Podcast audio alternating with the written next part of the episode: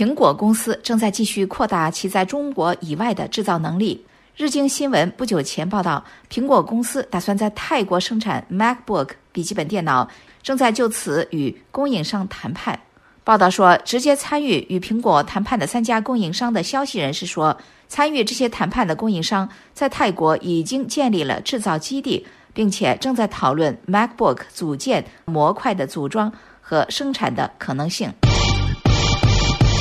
Never been more excited about the Mac. Super, super, super fast. It's so well optimized. 我自己都不敢相信，我还得再测一测。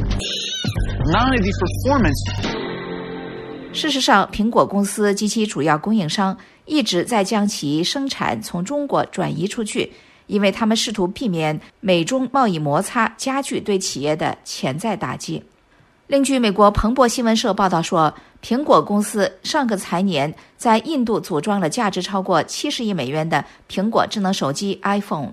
在加速走出中国之后，全球增长最快的智能手机领域的产量增加了两倍。知情人士称，苹果公司现在通过与富士康以及和硕联合等台湾企业合作，扩大其合作伙伴队伍，在印度生产产能近百分之七的智能手机。